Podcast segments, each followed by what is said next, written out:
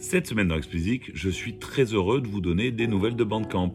Nous avions parlé de la plateforme préférée des artistes indépendants à plusieurs reprises dans ce podcast, et particulièrement à l'occasion du rachat par Epic Games.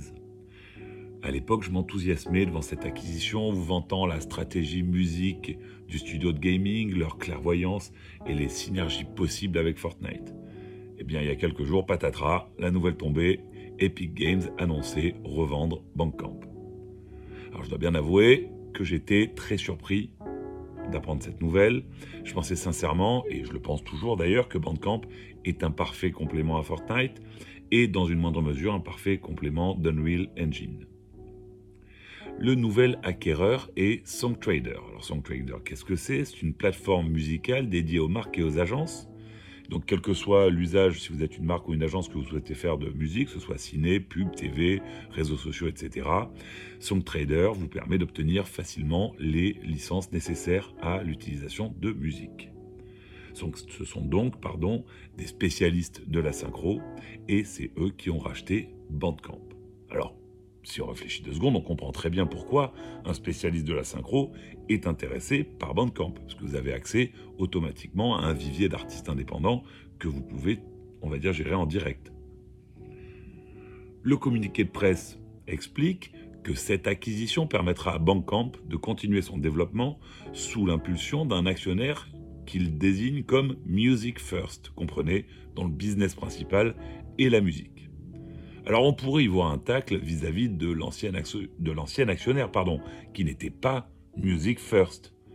Mais ce serait allé un peu vite en besogne, parce que j'ai repris le sourire en finissant le communiqué de presse. En effet, Epic et son trader annoncent avoir prévu de travailler étroitement ensemble à l'avenir, particulièrement pour permettre aux artistes de trouver des opportunités de licencier leur musique dans l'univers Epic Games. Là, ça m'intéresse.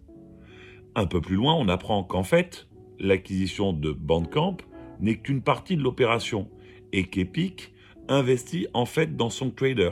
de la pensée qu'ils utilisent Bandcamp comme élément d'investissement dans son trader, il n'y a qu'un pas. Évidemment, l'opération n'est pas détaillée, mais c'est quand même le, le sens que ça prend. Et par le passé, Epic a déjà investi dans une boîte spécialisée dans la synchro, prouvant donc son intérêt grandissant pour cette activité. Et là, du coup, ben, on regarde l'opération différemment. On se dit qu'effectivement, il y avait peut-être un trop grand écart entre l'activité, le, cœur d'activité de Epic Games, qui est le gaming, et celui de Bandcamp. Et que même si les synergies étaient évidentes, il manquait peut-être un intermédiaire capable de structurer les opportunités réciproques. Avec les marques et les agences clients de son trader, les artistes de Bandcamp et la visibilité de Fortnite, vous avez un écosystème beaucoup plus fluide pour générer de la valeur et donc des revenus additionnels pour les artistes. Alors vous me direz que je reproduis encore mes erreurs parce que je m'enthousiasme à nouveau pour quelque chose d'hypothétique, parce que ça l'est, c'est ma lecture du deal, mais plus j'y réfléchis, plus je me dis que c'est assez malin en fait pour les raisons que je viens d'évoquer, évidemment, mais surtout parce que ça permet à chaque entité, son trader, Bandcamp et Epic, de se recentrer, de se concentrer sur son cœur de métier. Et les connexions créent les synergies. Alors, on en reparlera sûrement dans quelques mois, peut-être pour vous annoncer que Bandcamp est à nouveau vendu. Mais en l'état, voilà, pour moi c'est une bonne opération pour toutes les parties et surtout pour les artistes qui utilisent Bandcamp c'est une bonne occasion de générer des revenus supplémentaires et de rendre accessible au catalogue indé, aux artistes DIY même, des opportunités de synchro qui restent le plus souvent le précaré des majors ou des gros indés. Allez, c'est tout pour cette semaine. Comme d'habitude, si vous ne l'avez pas encore fait, abonnez-vous à la newsletter, le lien est en description.